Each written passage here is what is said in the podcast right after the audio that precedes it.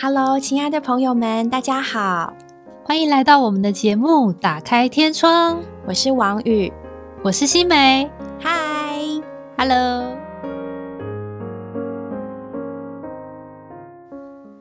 Hello，各位听众，大家好，欢迎来到我们今天的《打开天窗》。Hello，大家好。Hello，很高兴又见到各位。大家还记得我们上周的主题吗？上周的主题说到给世界被按下暂停键的你，嗯，我们说过呢，是特别其实想要送给这段期间的毕业生的。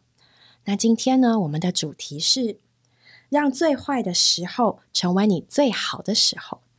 这句话呢，其实大家听起来很熟悉，你可能知都知道，狄更斯在他的名著《双城记》里面就有说到这一句话，说它是最好的时代，也是最坏的时代。嗯嗯，今天呢，我们就想用这一集的节目，特别是送给展开新生活的你，可能是大一的新生、高一的新生，或者是职场的新鲜人，希望呢，这个最坏的时候能够成为你最好的时候。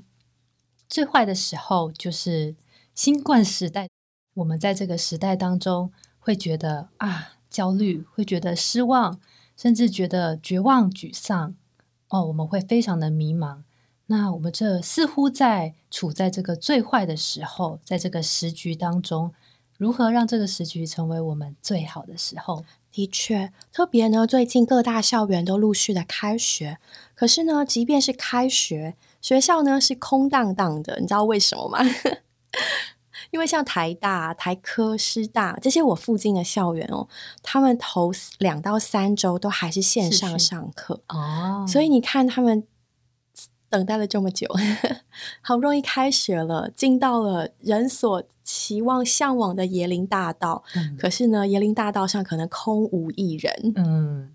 看不到人，狗狗猫猫，这时候可能就更让人很很期望能够有一些真实与人的接触。是的，对，像我们就知道有一些新生或是同学，他们就向学校申请，能够早一点点呢入住宿舍，嗯，然后在合理的范围之内，他想赶快来到校园的里面，嗯，而且其实我觉得不管是学生们，我自己都是经过这段期间，你。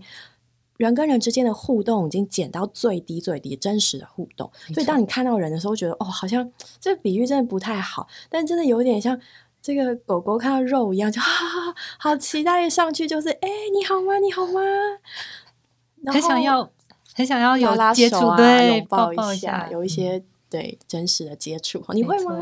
会呀，会呀。然后哎，伸开手的时候发现啊，不行，赶快收回来，社交距离。对。对啊，正是因为最近是开学的季节，耶鲁大学的校长 Peter s o l o v y 他的一个演讲对大一的新生，然后我觉得非常有感触。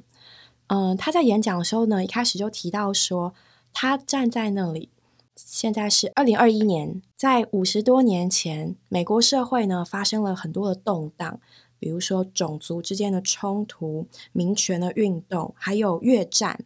嗯，所以在这个民权运动啊、越战这些势力的里面，还有呢，在这个社会上有各种的，就是开始有各种多元文化新兴的声音，所以各种的团体都开始表达他们的主张。那在这么动荡的一个时期里面啊，当时的校长对他们的学生的嘱咐是：好好读书。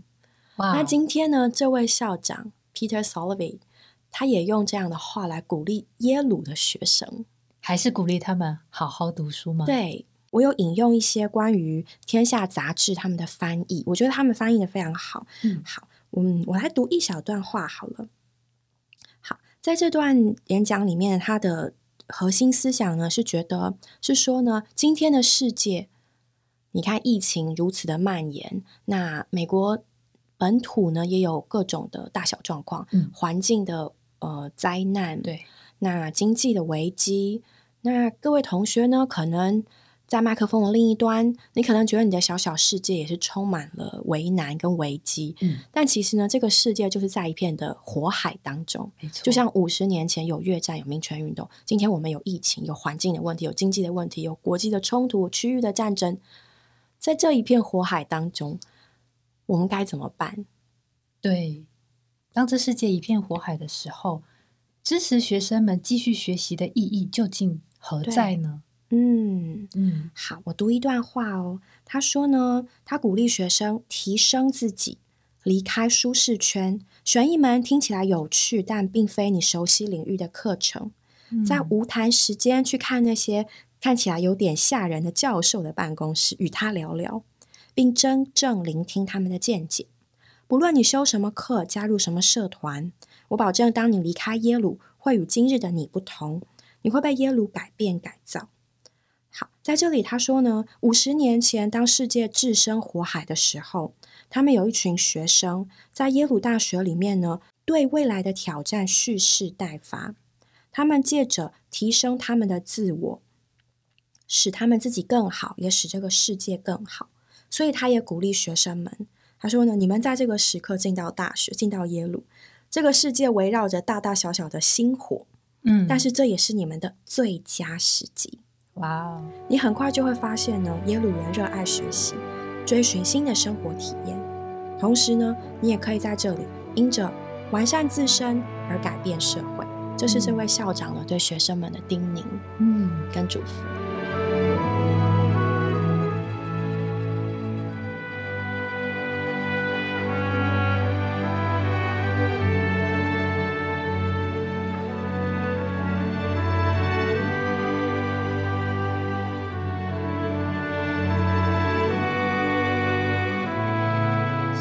觉得很棒哎，确实，大学的岁月就是增进我们自我实力与天赋的时光，因为年轻人是可塑性最强的时候。的确，对，在这个说起来是不是不再是那么幼稚，又不完全到达成人的这个中间的这个过渡的阶段，我觉得是一个开发潜力非常非常重要的时光。嗯，那在这个时光里面呢，我们如何的自我实现自自己的对自己的想法哦，对，开发自己的潜力，就他很有趣啊。刚刚说到去那个看起来可怕的教授那边吗？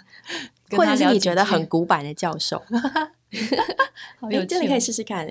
对呀、看看那些跟你不一样，或者是感觉很厉害的人，嗯，诶，他们到底他们的过程是什么？对，他们也许舒适圈。对，会对你的人生有某一些的帮助哦。嗯，嗯的确，我觉得在这里呢，这位校长他提供了一条很好的路，让这个最坏的时候成为你最好的时候。嗯可是呢，会不会有同学有一些问题？比如说，现场可能很有很多呃大一的新生，你可能经过职考进入校园，你足足比别人多熬了一个一个月，或者是说你这三年里面，然后辛辛苦苦，结果事情的发生完全不照你的预期。嗯，那现在呢，又有人要跟你说：“哎，好好读书。”不要。心理抗拒的人可以举手一下，不用没有关系。OK，而且还会想说啊，那么完善自我以后，世界也不会变好啊，怎么办？对，这的确是一个很深的问题。就是对有些人来说，嗯，也许疫情并没有影响我们太多，我们仍然可以往前，然后展开新生活。但对有些人来说呢，这个疫情影响很大，嗯，它可能影响了你的家人，嗯你可能有所失去，对，不管是失去你的亲人，失去你的机会，嗯失去你的某些时间，你可能觉得非常的不以为然。嗯，没错。但是我就想到，之前我在蒙 Montreal 一段时间嘛，那大家知道 Montreal 从十一月到四月都是冬天，十很一月到长四月，快半年哎、对，而且不是那种普通的冬天哦，嗯是会下大雪的冬天。大雪，嗯地板会结冰。对，然后我觉得在那里经历这个冬天，给我有一些的感触哦。在冷冽的冬天里面啊，大地似乎是一片寂静，都沉睡，而且常常在暴风雪的肆虐底下，你会看到很多生物哦、就像完全被击败了，销声匿迹。你在你只看到这个大地全部都是白的白的一片。对，有的时候暴风雪大到你在路上根本看不见车子，嗯完全看不见路。对，然后呢？可是很奇妙哦，当天一暖，大概是四月吧，对，雪一融，那个一颗颗小苗啊，就从泥土里会窜出来哦，因为我们的邻居很喜欢种一些小植物，嗯，所以我就诶、对很喜欢去看他的那个 花园。那他的花园就是真的很有趣，就是在那个刚暖的一两天，那个泥土刚刚露出来，就就是那一两天，诶、你就会发现有绿绿的东西就从泥土里面窜出来，然后再过一天，诶、就长高，又长高了一两公分。它那个长高的速度，就是你你想象不到，它怎么能够那么快速的快速，抽高抽高？对，然后好像那个迫不及待的就亲眼目睹，对，好可爱哦！他们迫不及待的把他们在冬天里面所有积蓄的能量都一次的绽放出来。出来，对，然后每次在蹲在那里看邻居的花的时候，就觉得很有感触，就好像冬天我们会觉得时间好像停住了，什么嗯都不能做，嗯，就很漫长，好像就一直在等待。那所有的生命看起来都似乎是静止，但是呢，你不知道他们在底下其实是在蓄势待发，嗯它是在酝酿一个生命的一个过程。然后一旦雪一融，那个生命真的很奇妙，它就马上就会绽放，马上就迸嗯发出来了。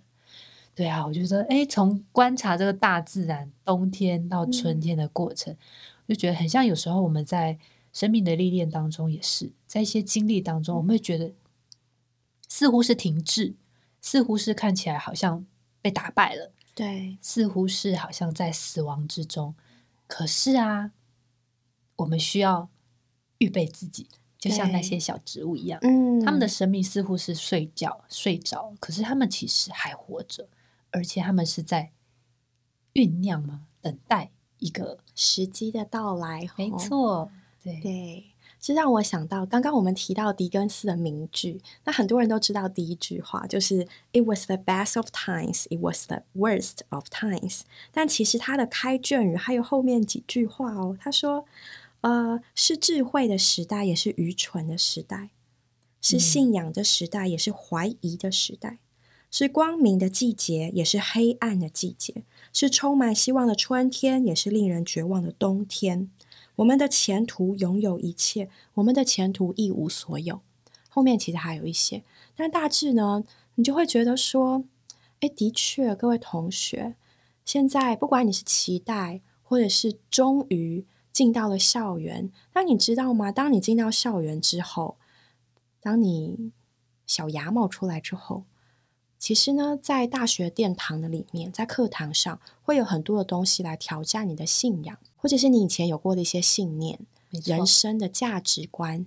其实呢，你要做好准备，在这个大学的殿堂里面，很多很多东西都会在都会在那里一再一再的冲击你。嗯，我觉得不妨就是敞开，去各种的涉猎，也去，嗯，就是不要给自己太多的局限，你就试试看，因为很多东西可能是你不知道的，也可能他在给你的资讯的当下是你的心情还没有准备好，对，所以你还没有办法那样的接受它。但也许这个东西会给你一些人生的不同的激荡，给你人生产生出不同的火花。的确，嗯，而且其实就像我们刚刚提到的，我们期待与人真实的互动，但其实呢，诶，当你真的和人，你你你的同学们来了，你交了新朋友，那其实实在说来，大学过来人每一个都说，哎，谁没有在大学时代遭遇人际上的挫折，嗯情感上的伤害，嗯有的甚至经历背叛。那这些呢，不管是学问的、嗯学识的，嗯，人生信念的，或者是人际关系的这些东西，有的时候呢，我会觉得好像你收到了一个礼物，嗯然后标的很漂亮，然后你把它打开，一层一层的打开，结果发现里面呢，不一定是你想要的。嗯曾经有一个小故事，就是有一个女生，她收到她朋友寄来的礼物，然后包装的好漂亮。她打开了第一层，发现下面还有一层，又再打开第二层，然后发现里面呢还有个盒子，然后再把盒子拆开来，发现里面有个小纸袋，然后再打开来，发现里面只是一个很普通的小发发夹。那其实也是个礼物啦，但是但是他的心情呢，就随着那一层一层就加深了他的失望。啊，他可能本来期待的是什么，随着那一层一层，他的期待可能更加深。哎呦，是不是什么贵重的东西包成这样？结果到最后结果只是一个小发夹。对，但其实各位同学，可能你也要想想，也许哦，也许你的大学生活有可能有一天你也会经历到这样，你所期待的爱情、爱情学分、社团学分、知识的学分、嗯，人际的学分，会不会？会不会有这个结果？哇，没错，就是这就是一个很真实的问题哦。对，当我们很期待、很憧憬的东西，像那个小女孩一样，也许到最后还觉得最外面的盒子才是最漂亮的，这为什么要包成这样，让我让我这么期待呢？但她到最后，她的她的梦想，应该说她的嗯，对，梦想应该就是那个泡泡就被戳破了。他可能觉得，哎，他想象中的人际关系是怎么样的啊？想象中的那个礼物，想象中的这个东西，你所憧憬的这一些的样子，好、可是好像最后不是你想象的那样子。对，对，所以这个世界很多东西不是我们眼睛所看到的那样，我们感受到的也许也不一定是最真实的东西。嗯，譬如说，人跟人的接触是真的是真实的吗？嗯，我在诶二胡谈心这个节目里面，就是认识了一个啊、呃叫桃姐的一个女孩，然后桃姐，听哎听这个名字听起来有点来历哦，她有什么来历可以说说看吗？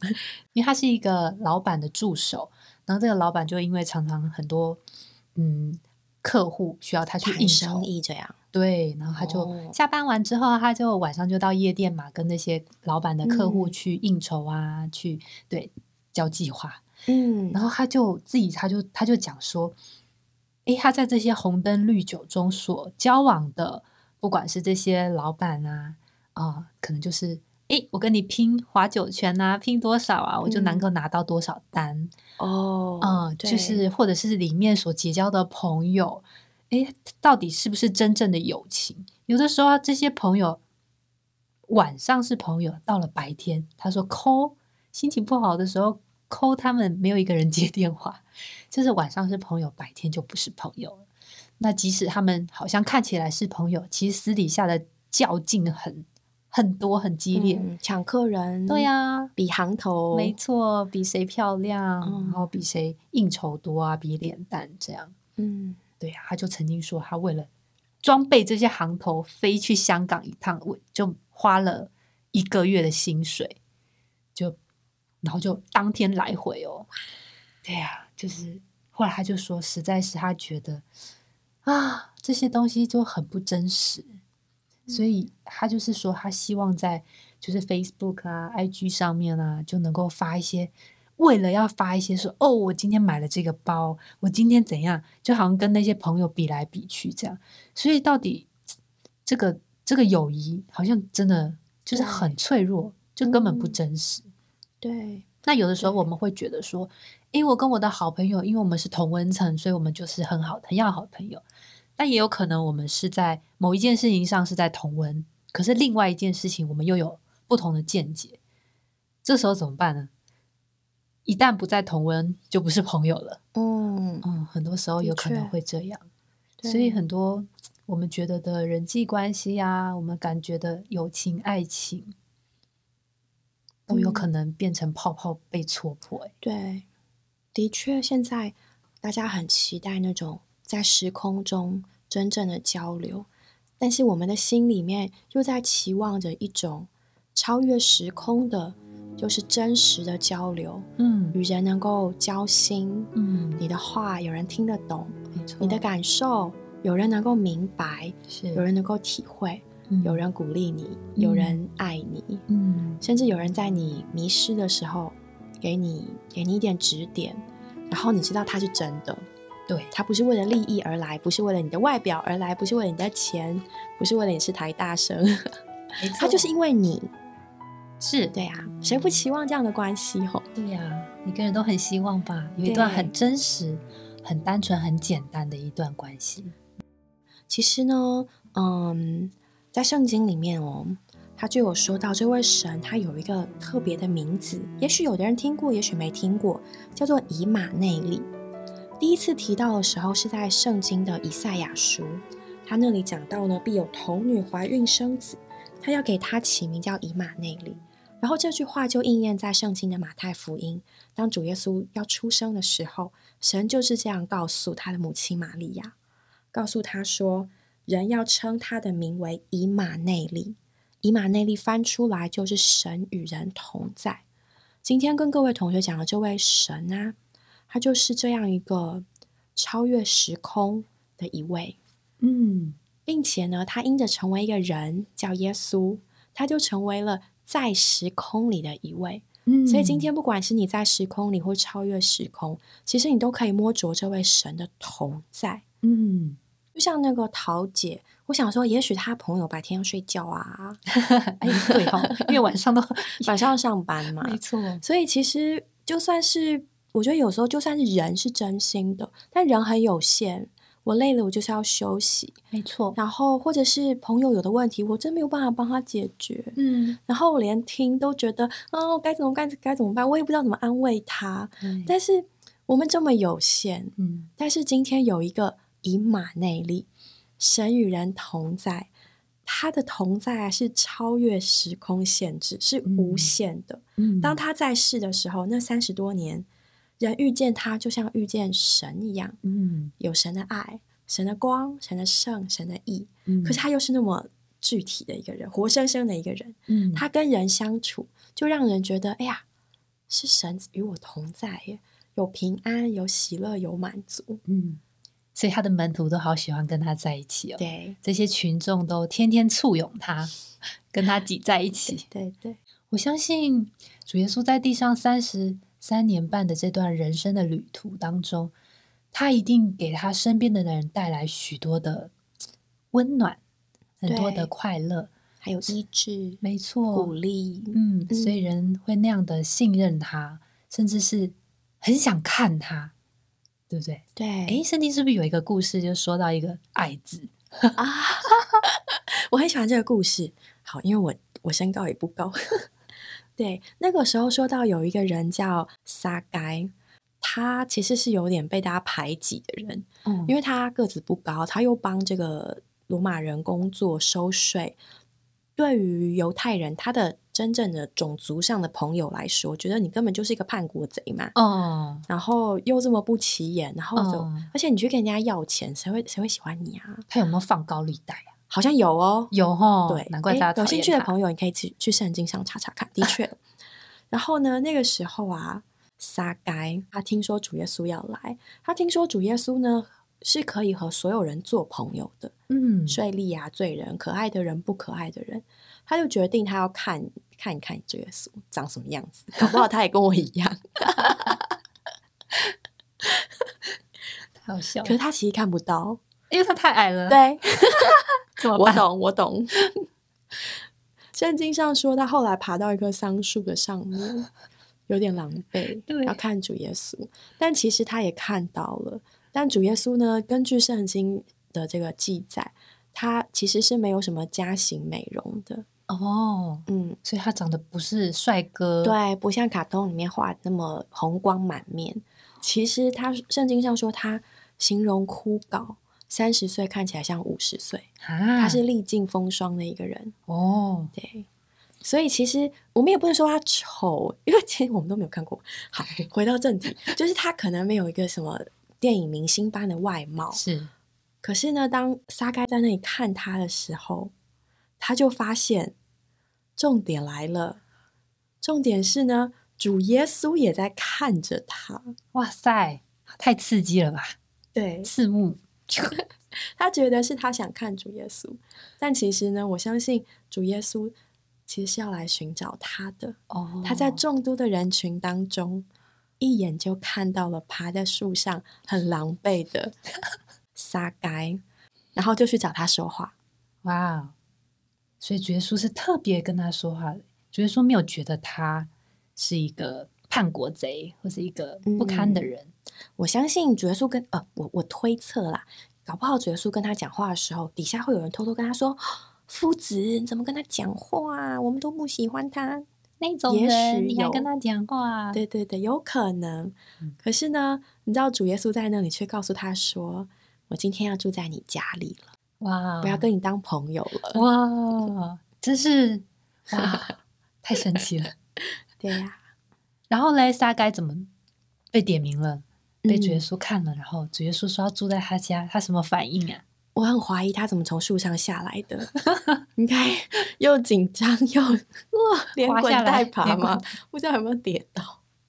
可是那时候在他的心里真的是说说不出的温暖，大家都喜欢的人，主耶稣居然来看他，主动和他说话，嗯，他说要住在他家里。要跟他当朋友，对，好温暖哦。后来呢，撒该他就得救了。好，关于这个故事，其实我们还有好多很多很棒的细节可以讲，但其实重点就是啊，嗯，各位同学呢，各位朋友，嗯，像撒该这样的人呢，他觉得主不会和他成为朋友，嗯不够资格，嗯但是呢，主却主动的来看他。嗯那有的人呢，可能嗯，生长在一个很优渥的环境，你本来呢就一无所缺。可是你知道吗？每一个听见福音的人，都是主耶稣走到你的面前，想要跟你做朋友。哇，所以主耶稣是看上你的哦，要跟你亲自的来跟你做朋友。对，嗯也许你在校园中遇到递给你邀请卡或福音单张的人的的学长姐，嗯也许你在路上遇到。嗯但其实这一切呢，呃，遇到都不是那么的偶然。是而今天呢，我们想要得着这一个好朋友，他并不在乎我们明白了多少道理，嗯而是在于呢，你是不是想要看一看这位主耶稣？只要你想要看看他，认识一下，嗯，放下你心里面的一点成见或是感觉，嗯想来看看他。嗯你想看，你就能够遇见耶稣。哇哦！所以我们里面的想要非常的重要，的确，有一点点的好奇心，或者是说放下一点点的成见，你想要来看看他到底长什么样，到底是什么样的神？是圆是扁，对，哎，那个桃姐就是这么说，她说她本来就一直很不接受，因为她就是她朋友跟她传福音，对，然后就邀请她来教会，还要说他就是来，可是一句话都没有听进去，然后也就是完全无心状态这样。结果他说有一天他的朋友讲了一句话，触动了他。那句话是说：“你不觉得你现在的生活就是很累？应该说桃姐自己也觉得很累。嗯然后他朋友把这个点把它点出来，对你的生活就是到处跟人家比行头啊，比这比那，其实是很累的。里面累，外面也累，没错外面累身体很里面也累累，没错，就是整个都很累。他说，只要有你有一点点想要改变你的生活，你就可以来试试看。他说这句话就触到他了，他就说：“好啊，那要不然就来试试看，看一下他是哪一款的神好了，嗯，哪一款的？诶，是对 对几款吗？他在那个商场上、职场上一定也见过各式各样百千千百百款的人吼，没错，人我见多了啦，神我来看看，他是哪一款啦？结果这一看就不得了了，没错，他一开始进到教会里面的时候，他真的是鄙视。”嗯，因为他去的地方都是那种高级场所，对华丽的华丽。对，他说这什么装潢啊，也太破烂了吧！这些人穿的都什么衣服？好，呃，OK，对，然后他就说，他就一开始真的一点都看不上眼。诶，就是去了几次之后，他就摸到里面有一个东西是真实的，对虽然没有外面那那些光鲜亮丽的外表，可里面那个东西，就是那些在教会里面的对他，就是带他来的人啊、遇见他的人对，哦，对他的态度和对他的那种关心，都是非常真实的耶。嗯，对，而且他是只要他有任何困难，随抠随到，他就在那里，他就诶，就是仔细观察这些人，他就发现他们里面好像有一些东西是不一样的，那个东西是很真实，是叫他很受吸引的。对，而且他说，教会里面的人都不会跟他比穿着，也不会跟他比脸蛋，对他们就拿出他们所有的爱来爱他。嗯，然后他就很摸到那个爱。对，对啊，的确，的确哈，像现在，嗯，如果我们看很多，嗯，所谓畅销排行榜上的书，你会看到呢，越来越多的思想家他们在思想关于信仰的问题啊、宗教的问题，提出很多的质疑。但其实不管是哪一个思想家，他们都没有办法否认爱这件事情。嗯，即便呢是攻击这个基督徒信仰最盛的，他也不能否认对有一个爱存在。嗯有些呢，有些可以解释为人想象出来的，嗯可是有一些呢，的确是确确实实发生在人当中的。嗯而且呢，每一个经历过的人都必须说：“我怎能否认我的被爱，跟我对他的爱呢？我怎能否认神的爱呢？”这么多年来，这个科技越来越发达，人的思想也越来越成熟跟多元。可是为什么信主的人、摸着神爱的人越来越多？可见在这里有一个真实的爱。嗯，而且这个爱就是无条件的，没有限制的。对啊，我觉得常常在这个嗯经历神的这个过程当中，也许是说在摸索与神的关系啊、甚至是这些爱神的人啊、在他们中间，就会发现这个爱真的是他跟你没有任何血缘关系，耶，他对凭什么？他为什么要这样子无条件的爱你？而且他为什么要这样付出他的精神、体力，甚至是他的财力，他的他对你？一无所求，对他没有叫你回报他耶。嗯，就像是主耶稣的复制一样，当初他也是这样吼。没错，对呀，对呀，我想在快结束的时候啊，送给各位一个经节，在圣经的约翰福音十四章六节，主耶稣说：“我就是道路、实际、生命。”前面呢，我们听到了很多的道路，从小到大，我们听到了很多道路，父母给我们的，师长给我们的，刚刚有耶鲁大学的校长给我们的。对但是在这里呢，有一个人他说：“我就是道路，嗯我就是实际，我也是生命。”嗯，我们可能不知道下一步该如何，或是这个世界的情形会怎么发展，嗯但他指引我们的脚步。我们不知道要往哪里去，但他引导我们的方向。主耶稣是道路，把人带到神面前，使人认识生存的意义，并叫人得着丰盛的生命。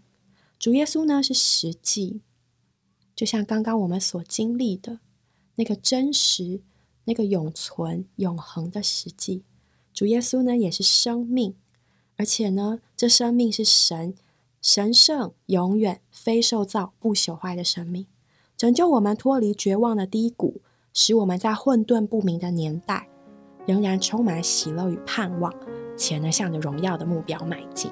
求主祝福在座的各位，让我们最坏的时候成为我们最好的时候，加油！加油喽！下周见喽，拜拜，拜拜。